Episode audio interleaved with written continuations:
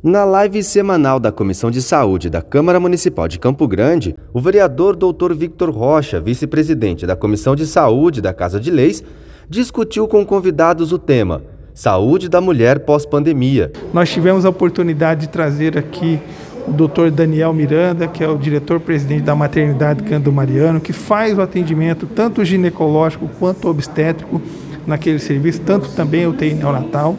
E tivemos a oportunidade de trazer também o doutor Ricardo Gomes, que é o chefe do setor materno-infantil e da saúde da mulher do Hospital Universitário Maria Aparecida Pedrociano. Tivemos a presença do vereador Dr. Loestre, que também é obstetra, que também trabalha na saúde da mulher, e eu, como ginecologista e obstetra e mastologista, também tenho esse olhar no nosso dia a dia para melhorar a qualidade de vida das mulheres. Kelson Carvalho, da Câmara Municipal de Campo Grande.